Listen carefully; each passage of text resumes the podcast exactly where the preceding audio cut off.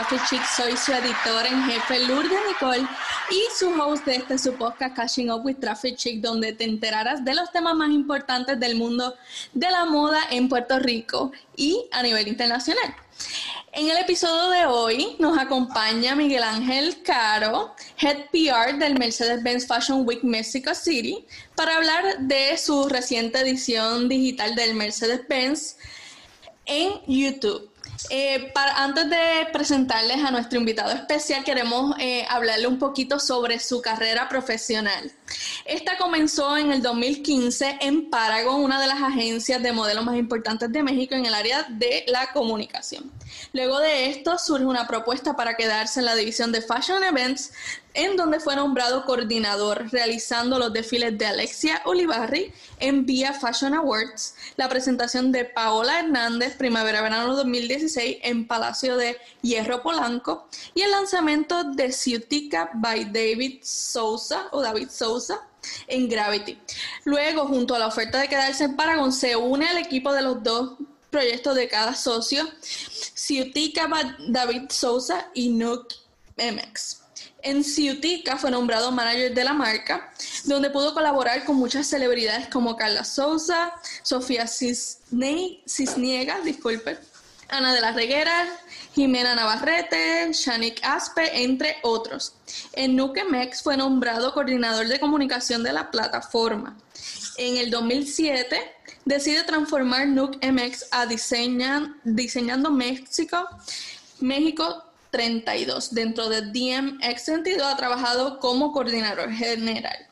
Ese mismo año termina su trayectoria en Paragon Ciutica para integrarse al showroom de PR Step, donde fue director de Relaciones Públicas y Cuentas, donde estaba encargado de la gestión de 11 marcas de diseñadores mexicanos, entre las cuales se destacan Alfredo Martínez, Armando Taqueda, Pink Magnolia, Iván Ábalos, Luciana Valderrama, Galo Bertin, Daniela Villa, Villa Olmos y Flores, entre muchos otros. En STEP duró dos años fungiendo como representante de estas 11 marcas hasta septiembre de 2019, donde la oportunidad de integrarse oficialmente a la Semana de la Moda Mexicana llega.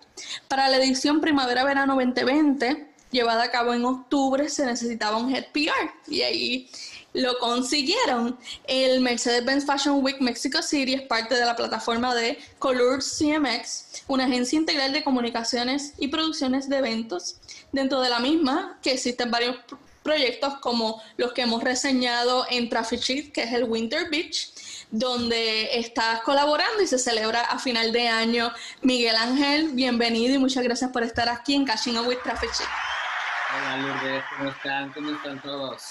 Todo, todo muy bien, gracias a Dios. Aquí, eh, como todo, eh, pasando la pandemia en casa, pero trabajando con mucho amor para llevar lo mejor de contenido y, el mejor producto que podamos llevarle a nuestra audiencia, como sé que ustedes también lo han hecho con esta nueva fase del desfile de moda digital. Cuéntanos, este, este, este desfile es el primero en América, porque ya en, China eh, lograron hacer unas versiones de lo que eh, cada empresa cree que debe ser un, una semana de la moda digital y fue celebrado del 24 al 26 de abril en YouTube con la temática It's We, Not Me.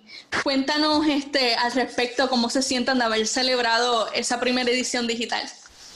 Mira, la verdad es que estábamos muy nerviosos de, de, transformarnos. Nosotros salimos a comunicarlo el día 12 de marzo, que justamente dos días después íbamos a tener nuestro brunch de prensa aquí en, en México para anunciar la edición presencial.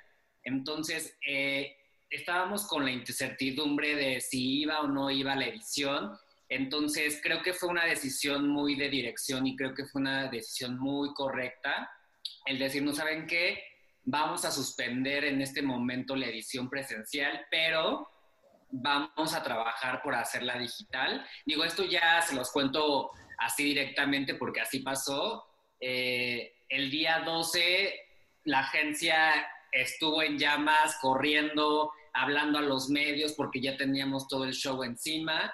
Entonces, todo ese día se definió el, volvernos digital, ¿no? Creo que eh, nuestro director, que es Cory Crespo, vio la oportunidad en vez de una amenaza de, irnos a transformar a digital, ¿no? Creo que parte de esta decisión es que previo a esto, nosotros en Colors tenemos varias plataformas y una de ellas es Advertising Week en México y Latinoamérica. Y justamente dos semanas antes de la decisión se había llevado a cabo la edición.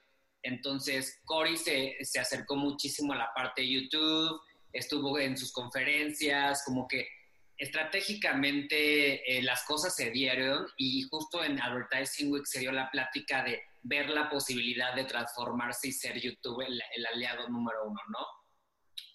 Toda esta transición de la pandemia en México pues es muy incierta y pues definitivamente el foco se prendió y se decidió hacerlo en YouTube justo con las pláticas que se tuvieron y, y pues así, o sea, nosotros no teníamos ningún conocimiento de, cómo se hacía un video para YouTube que fuese exitoso, los diseñadores, toda esta transformación se dio muy rápido y al final creo que el, aprender de esta decisión fue muy importante para poderles entregar a ustedes como audiencia nuestra primera edición digital, que creo que eh, la pudimos resolver, creo que gustó muchísimo, nuestros números en cuanto a impactos también, la verdad es que estamos muy contentos porque sí llegamos a un, objetivo muchísimo más allá del que ya se tenía planteado, ¿no?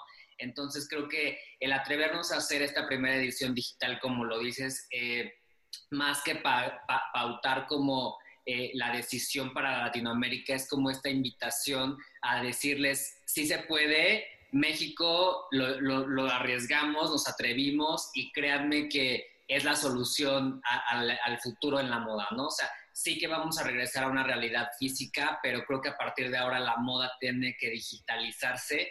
También en este tema de volverla inclusiva, ¿no? El poder llegar a cada uno de los rincones de cada país, creo que hace la moda más democrática y que la gente realmente empiece a entender un poco de qué va nuestra industria.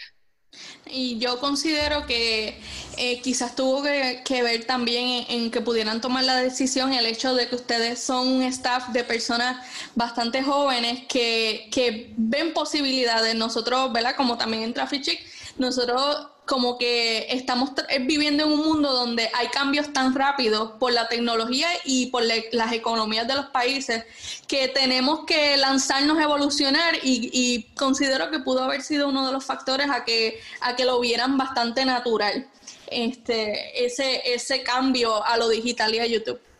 Sí, justamente antes de todo esto, en, en, diciembre del año pasado, se hizo toda una reestructura de equipo justamente para darle todo un refresh hacia el camino 2020, hacia toda esta nueva época que se venía. Entonces, definitivamente sí hubo un cambio en la estructura interna. Al final del día éramos seis, siete personas como las cabezas que estábamos organizando este nuevo formato, porque te repito, antes de volvernos digital, ya teníamos todo un plan físico muchísimo, muy cambiado, muchísimo más vanguardista, como justo romper este estereotipo de que la Mercedes-Benz Fashion Week en México era algo como muy de antes, muy de ciertos medios, muy de ciertas personas, ¿no? Entonces, el equipo que conformamos en diciembre, pues era esto, como, como lo dices, el venir a, a súper darle un nuevo twist a la plataforma y mira, al final del día resultó distinto, pero definitivamente hay un cambio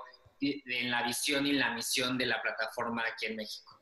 Y considero que, es algo bueno y, están marcando tendencias, por lo menos nosotros como medio digital, nosotros desde que nacimos estuvimos en YouTube y, parte de, nuestras plataformas digitales es YouTube y nuestra misión en cierto modo era ese, el poder llevar las pasarelas a un grupo de personas que normalmente no estarían en las pasarelas y las pudieran ver front row. Pero es curioso ver cómo ya eh, ¿verdad? Eh, las compañías y en especial ustedes estaban con esa visión de que iba a venir un cambio y querían adelantarse a la fase completa, que internamente ya ustedes, como me, me explican, ya venían haciendo esos cambios y de cierta manera fue como, como el último empuje, el COVID fue el último empuje que necesitaron para lanzarse, hacerlo todo eh, de la manera digital y probar, porque esto es un trial and error Nosotros hemos, hemos vivido de eso todos estos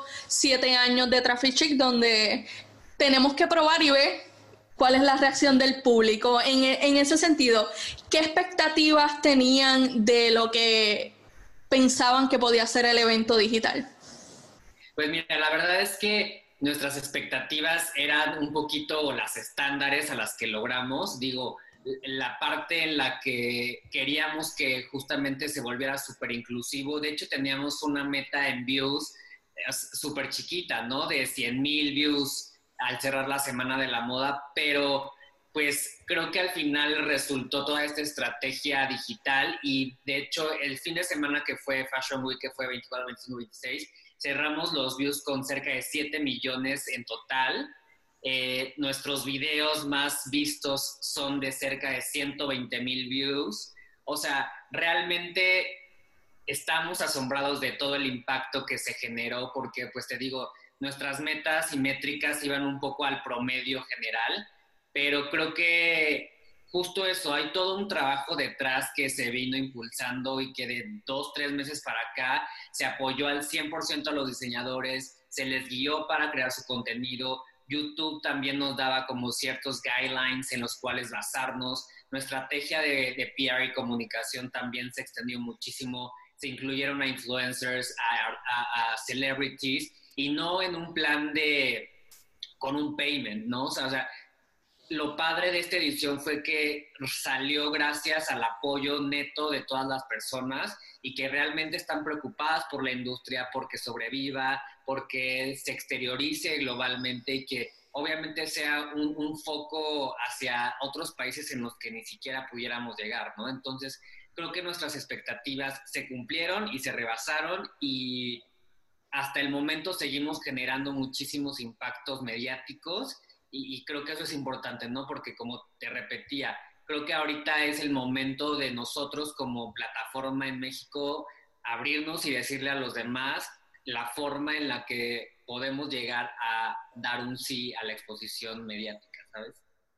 Y hablando del proceso de producción, yo sé que muchas personas están interesadas en saber eh, cómo, cómo fue ese proceso de coordinación, en, en, primera instancia, de coordinar, ok, vamos a hacerlo de esta manera, porque a diferencia, yo estaba viendo unos videos de, de el Fashion Week de, Shanghai, que fue digital, ellos trataron de simular una pasarela real. En el caso de ustedes, eh, fue un concepto bien diferente, más artístico, que lo que estamos acostumbrados a ir a un fashion show, sentarnos y ver las modelos este, pasar de un lado a otro. Cuéntanos cómo fue ese proceso de coordinación inicial. Pues mira, te digo, el día 12 de marzo fue una fecha muy importante para nosotros porque a la vez de estar trazando las líneas de comunicación, estábamos trazando las líneas de contenido y las formas en las que se tenía que producir la Semana de la Moda. Entonces, realmente en un día bajamos todo el proyecto y todo el plan. Hubo muchísimas propuestas y expectativas, pero también éramos conscientes del tiempo, ¿no? Y el tiempo en el que en ese momento México estaba en fase 1 ya casi pegándola a la fase 2 en la que ya teníamos que estar al 100% en casa, entonces fue como de, eh, todavía nos da tiempo, tenemos una semana para que estos 40 diseñadores produzcan sus contenidos. Obviamente las ideas y muchos diseñadores que querían era una pasarela, ¿no? Porque al final eh, el convertir este evento que es presencial con una experiencia muchísimo más cercana, transformar todo este sentimiento y llevarlo a digital tampoco era algo fácil, ¿no? Entonces, creo que la decisión de hacerlo de esta forma es, es, al final del día como un consejo, ¿no? Éramos siete personas más los directores generales, que es Cori, que es Beatriz, que es eh, en la parte de contenidos, entonces pues literal nos encerramos y dijimos, no nos vamos a salir de aquí hasta realmente tener ya el plan, ¿no? Entonces, muchos diseñadores en ese momento ya tenían colecciones hechas, algunos tenían nada más ciertos looks, y otros tantos eh, estaban parados ya, porque, por ejemplo, las exportaciones internacionales ya no les permitían llegar en tiempos con sus telas. Entonces, tomando en cuenta como que estos tres escenarios de la situación de los diseñadores, dijimos, ok, nuestro aliado es YouTube, YouTube son videos, entonces, ¿qué vamos a estar generando en esos videos? Eh, por ejemplo, Benito Santos, que sí logró hacer una pasarela y que la, que la hizo previo a Fashion Week, pues estuvo de, de, lujo porque ahí sí su formato era pasarela, ¿no? Pero había otros en los cuales los formatos, como dices, eran un poquito más artísticos, que al final del día creo que eh, se globaliza un poco esa en nuestra entrega, en demostrarle la esencia y ADN de cada marca a través de un contenido. Obviamente todo esto se fue dando debido al tiempo, ¿no? Ahorita, esto ya te lo cuento, estamos ya viendo en la siguiente edición, ya están los diseñadores trabajando desde casa, como en el momento en el que ya se pueda salir un ratito y empezar a grabar, a grabar, a grabar pero creo que en ese momento la idea era más bien apoyar a los diseñadores que estaban dentro de la plataforma para que siguieran vivos y que otra ventaja de la edición fue que ellos mismos decidían qué es lo que querían hacer, ¿no? Nosotros como plataforma les, les brindábamos como las ideas, pero al final del día ellos decidían y, creo que está bien porque al final lo que ellos crearon realmente iba con la esencia de su colección, de su inspiración, de sus ideas. O sea, por ejemplo, Alfredo Martínez, que este año cumple 10 años, decidió hacer una retrospectiva justamente para ir como guarmopeando a, la siguiente colección, que es el estalle de sus 10 años. Entonces dijo, yo quiero hacer una retrospectiva con todo su archivo de las colecciones. Por ejemplo, Lores Arabia, que sí hizo un Fall Winter 2020 pues ella hizo un video en, casa con ella como modelo, o sea, como que cada uno tenía la posibilidad de hacerlo en casa. Obviamente sí les dimos un límite de tiempo considerando todas las precauciones del COVID. Entonces pon tú que fue del 12 de marzo al 25 de marzo en los que se pusieron las pilas, produjeron, salieron un ratito, estuvieron como todo el equipo creativo con ellos para que ya no nos comiera el tiempo a la fase 2 y no tuviéramos también poco estas posibilidades. Entonces, creo que eso fue. Entre los retos adicionales que pudieron confrontar, eh, tuvieron que lidiar con las emociones de los diseñadores o del staff porque pues están los retos que ya hablaste de la cuestión de, que no tenían las colecciones completas o había un detente, ya sea en la producción de su taller o, por las exportaciones, pero este proceso, eh, como nadie tiene un precedente, todos como que no sabemos qué esperar y muchas emociones pueden aflorar. Claro. Sí, o sea, definitivamente al tomar estas decisiones nos enfrentamos como también a este tipo de retos eh, como más personales con ellos. Digo, la verdad es que nosotros como desde la plataforma tenemos una relación súper estrecha y súper cercana con cada uno de ellos. Y digo, tanto a mí me tocó como platicar con algunos, como a nuestra coordinadora de moda le tocó platicar con otros. O sea, sí había un sentimiento pues de preocupación por parte de ellos. Digo, a muchos de ellos sí les afectó la pandemia, o sea, inclusive en, el plan de negocios tuvieron que tomar decisiones súper estratégicas pues para seguir a flote, ¿no? Obviamente otros que estaban produciendo sus colecciones tuvieron que mandar a su gente a sus casas y, y ellos cosían en la noche todos los días para sacar la colección y pues obviamente como quiera esto te genera muchísimos sentimientos, ¿no? O sea, sí, sí fue una etapa en la que estuvimos con ellos, además de en la parte de, coordinación logística y lo que conlleva formalmente la plataforma, pero también estuvimos ahí en la parte emocional, ¿no? Apoyándoles, echándoles muchísimos ánimos, porque de eso también nos llegó a pasar. Había muchos diseñadores que como que se, empezaban a sentirse un poco abrumados, tristes, preocupados, y creo que nuestra labor ahí en la plataforma también fue esa, ¿no? De decirle, ¿sabes qué? No te preocupes, estamos en esto juntos, vamos a salir de esto juntos, tienes totalmente nuestro apoyo y, toda nuestra atención, vamos a echarle ganas juntos y vamos a salir. Entonces, sí hay varias cosas que, además de toda esta parte de moda y, producción, hay cosas como, como el, poder lidiar con ellos eh, de esta forma, que ellos también tienen su propia familia que los apoya, o sea, sí hubo eh, eh, temas ahí muy delicados quizá, pero que al final del día salieron y creo que los resultados fueron muy satisfactorios para ellos. Y creo que ya una plataforma se volvió súper integral, además de, ser solo de moda, ¿no? Y respecto a los logros o satisfacciones adicionales del poder ¿verdad? Es sobrepasar la, la, meta de alcance, ¿cuál tú me dirías o cuáles me dirías que son las alcanzadas o las satisfacciones que han podido ¿verdad? tener en este proceso?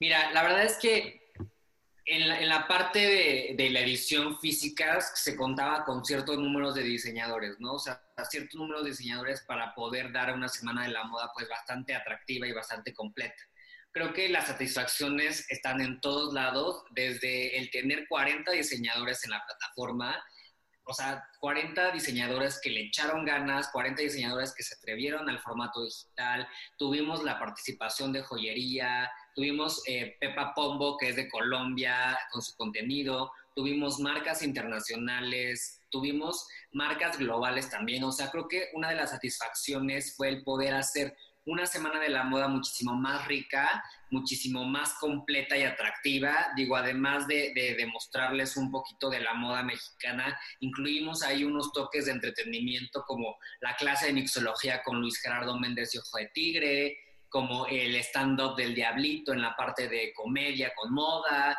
eh, el conciertito que dio Jimena Sariñana, o sea, como que nuestro propósito también era no solo darles contenidos de moda, sino una programación que se te fuera dando muy natural y que te quedaras viendo todos los contenidos, ¿no? Creo que esa fue otra satisfacción, el poder aliarnos con marcas como TikTok, como NBA, como lo que es Ojo de Tigre, que es uno de los principales eh, participantes de esta edición.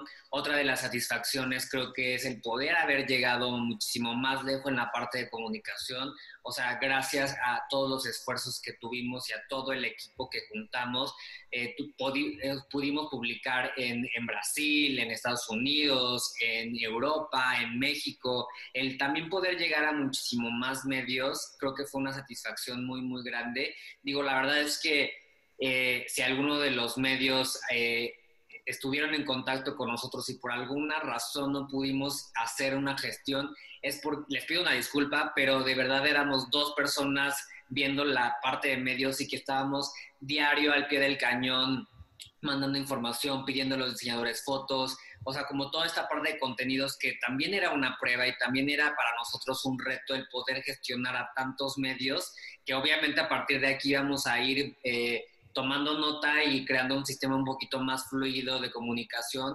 pero, pero sí, o sea, gracias a los medios que se nos acercaron para poder comunicar nuestra plataforma, ¿no? O sea, creo que en eso es en la parte de, comunicación, en la parte, te digo, de, moda y diseñadores, el poder haber incluido muchísimo más eh, contenidos, la parte global de marcas, el poderlas incluir como parte de un lifestyle de moda en México, creo que todo esto que se generó globalmente es una gran satisfacción para la plataforma y, creo que también el poder eh, ser la primer plataforma que dio el paso y que marca el camino hacia lo digital también es una gran satisfacción, ¿no?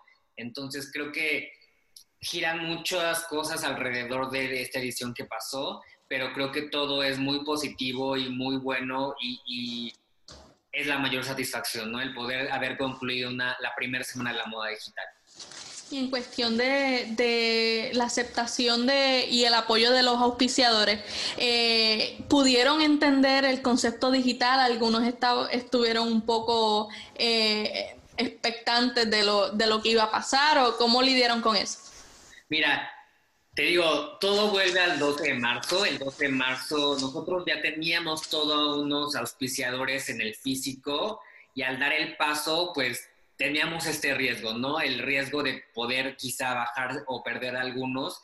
Y obviamente con cada uno se habló de la estrategia y, obviamente algunos sponsors ya son más de una activación física que definitivamente en esta edición no pudieron seguir pero creo que también la aceptación con los que se quedaron fueron muy buenas porque a la par que nosotros íbamos en el camino digital, como que ellos sintieron la seguridad de quedarse con nosotros y acompañarnos y, y, dar este brinco con ellos, ¿no? O sea, también siento que tenían mucha incertidumbre de cómo iba a funcionar la plataforma, pero creo que el poder sentirse acobijados por nosotros hizo que se atrevieran también a, dar este paso, ¿no? O sea, por ejemplo, en el caso de Natura Vice, que era un sponsor que teníamos desde la edición física, que teníamos ahí muchísimos planes, es, es una marca de spas, entonces teníamos muchas actividades muy, muy padres dentro de la edición física y ahorita en la edición digital se quedaron y estuvieron apoyándonos y estuvieron como al pie del cañón, ¿no? O sea, creo que la parte de los,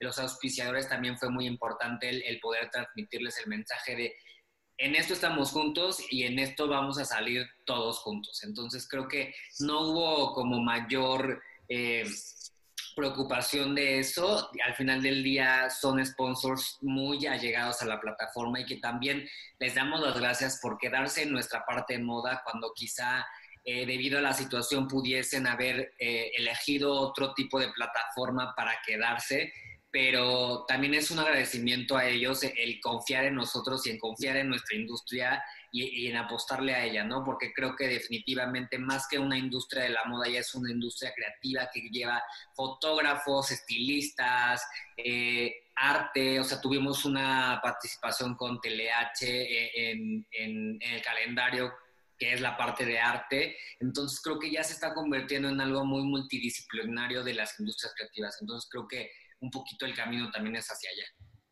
Y evaluando el overall de, del evento, ¿consideran que han tenido más impacto en la manera digital o todavía le tienen ese aprecio a lo que es eh, la experiencia física del evento? No, yo, creo que en este punto las dos ya son súper válidas. Yo en lo personal creo que la experiencia física no te la va a quitar todavía la digital. Creo que todavía la moda debe de vivirse en vivo, de ver las colecciones, de tocarlas, de ver cómo se ve en una modelo, de ver cómo se ve físicamente en el transcurso de una pasarela, vivir como toda esa experiencia que gira alrededor de una pasarela, ¿no?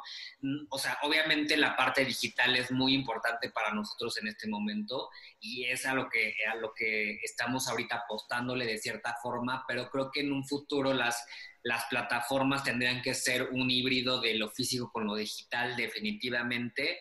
Eh, muchos diseñadores también están casados hasta ahora con la parte física porque pues al final un, fin último de, una semana de la moda es que compradores vayan a ver las colecciones y que a través de esa presentación pues se desplacen mundialmente, ¿no?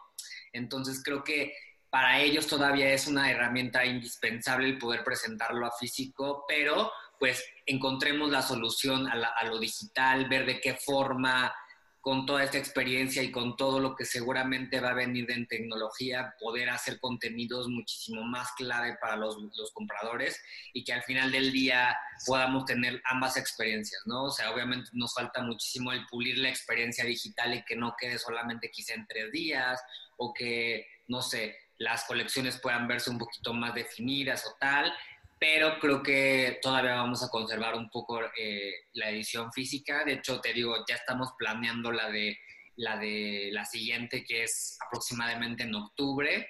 Entonces, pues tenemos ya otro colchoncito de tiempo para pensar estratégicamente en cómo vamos a desempeñarlo. Y como pregunta final, eh, ¿cuáles son tus recomendaciones para los productores de moda o la industria de la moda en general en estos tiempos eh, de pandemia donde tenemos que valernos de, medios creativos y utilizar la, la, la tecnología a nuestro favor? Sí, o sea, creo que la parte fundamental en todo y en este caso más es justo ser creativos, ser disruptivos, rompernos un poquito ese cuadro que teníamos de lo físico, porque una realidad es que nuestra realidad que teníamos ya no va a ser, o sea, está cambiando muchísimo la forma de ver y vivir las cosas, entonces creo que la recomendación justamente es empapémonos muchísimo de las cosas digitales, ya se llámese Instagram, ya se me TikTok, Twitter o YouTube, no sé, pero creo que sí es indispensable el conocer más un poquito de la forma técnica cada herramienta, porque al final nosotros como usuarios regularmente era como de, así ah, Instagram, un live, una historia, un tal, pero hay toda una parte técnica que quizás hasta mismo Instagram pueda empezar a dar para sacarle provecho al, mil por ciento a estas herramientas, el también poder eh, idear eh, contenidos que vayan más allá de un simple, no sé, un takeover o una entrevista o una pasarela, ¿no? Creo que ahorita los contenidos eh, son el futuro de todas las industrias en general y creo que cada contenido tiene que pensarse al público que debe ir dirigido, ¿no? O sea, creo que nosotros eh, al final del día estamos entregando unos contenidos de moda, eh, ya sea en la parte artística o en la parte más como de pasarela, que solo fueron dos, tres, pero creo que sí todo el pensamiento que se debe tener ahora en adelante es hacia tu consumidor digital. Bueno, Miguel, este, como nosotros, ¿verdad? Siempre estamos al tanto de todo. Eh, te agradezco, ¿verdad? Por todo ese conocimiento que, nos has impartido para, para la audiencia de Catching Up with Traffic Chic y, a todo Traffic Chic.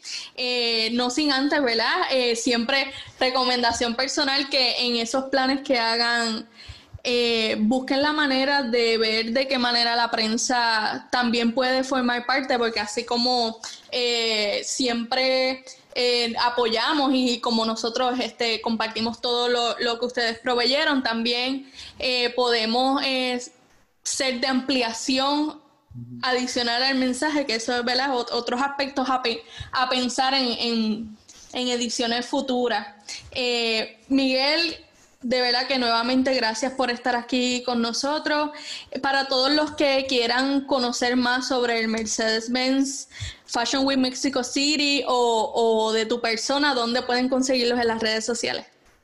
Sí, ya sea como para Fashion Week, como para un tema más de PR en la moda o comunicación en la moda, o sea, el Instagram de la plataforma de México es arroba Fashion Week MX y mi Instagram personal es Mike Caro H eh, en Instagram también.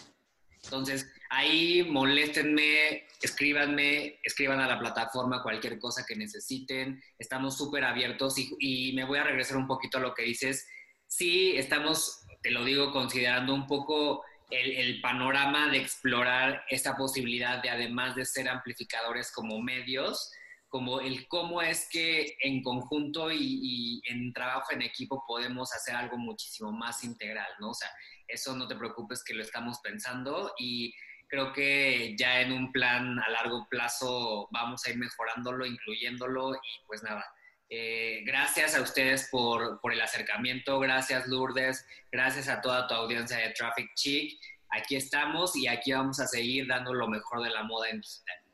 Bueno amigos, gracias por su sintonía. Recuerden seguirnos en nuestras redes sociales de Facebook, Instagram, Twitter, suscribirse y ver todos los desfiles de moda y contenido exclusivo en nuestro canal de YouTube Traffic Chic. Asimismo, no olviden visitar la revista web en www.traffic-chic.com, donde todos los días publicamos artículos sobre moda, belleza y estilo de vida chic.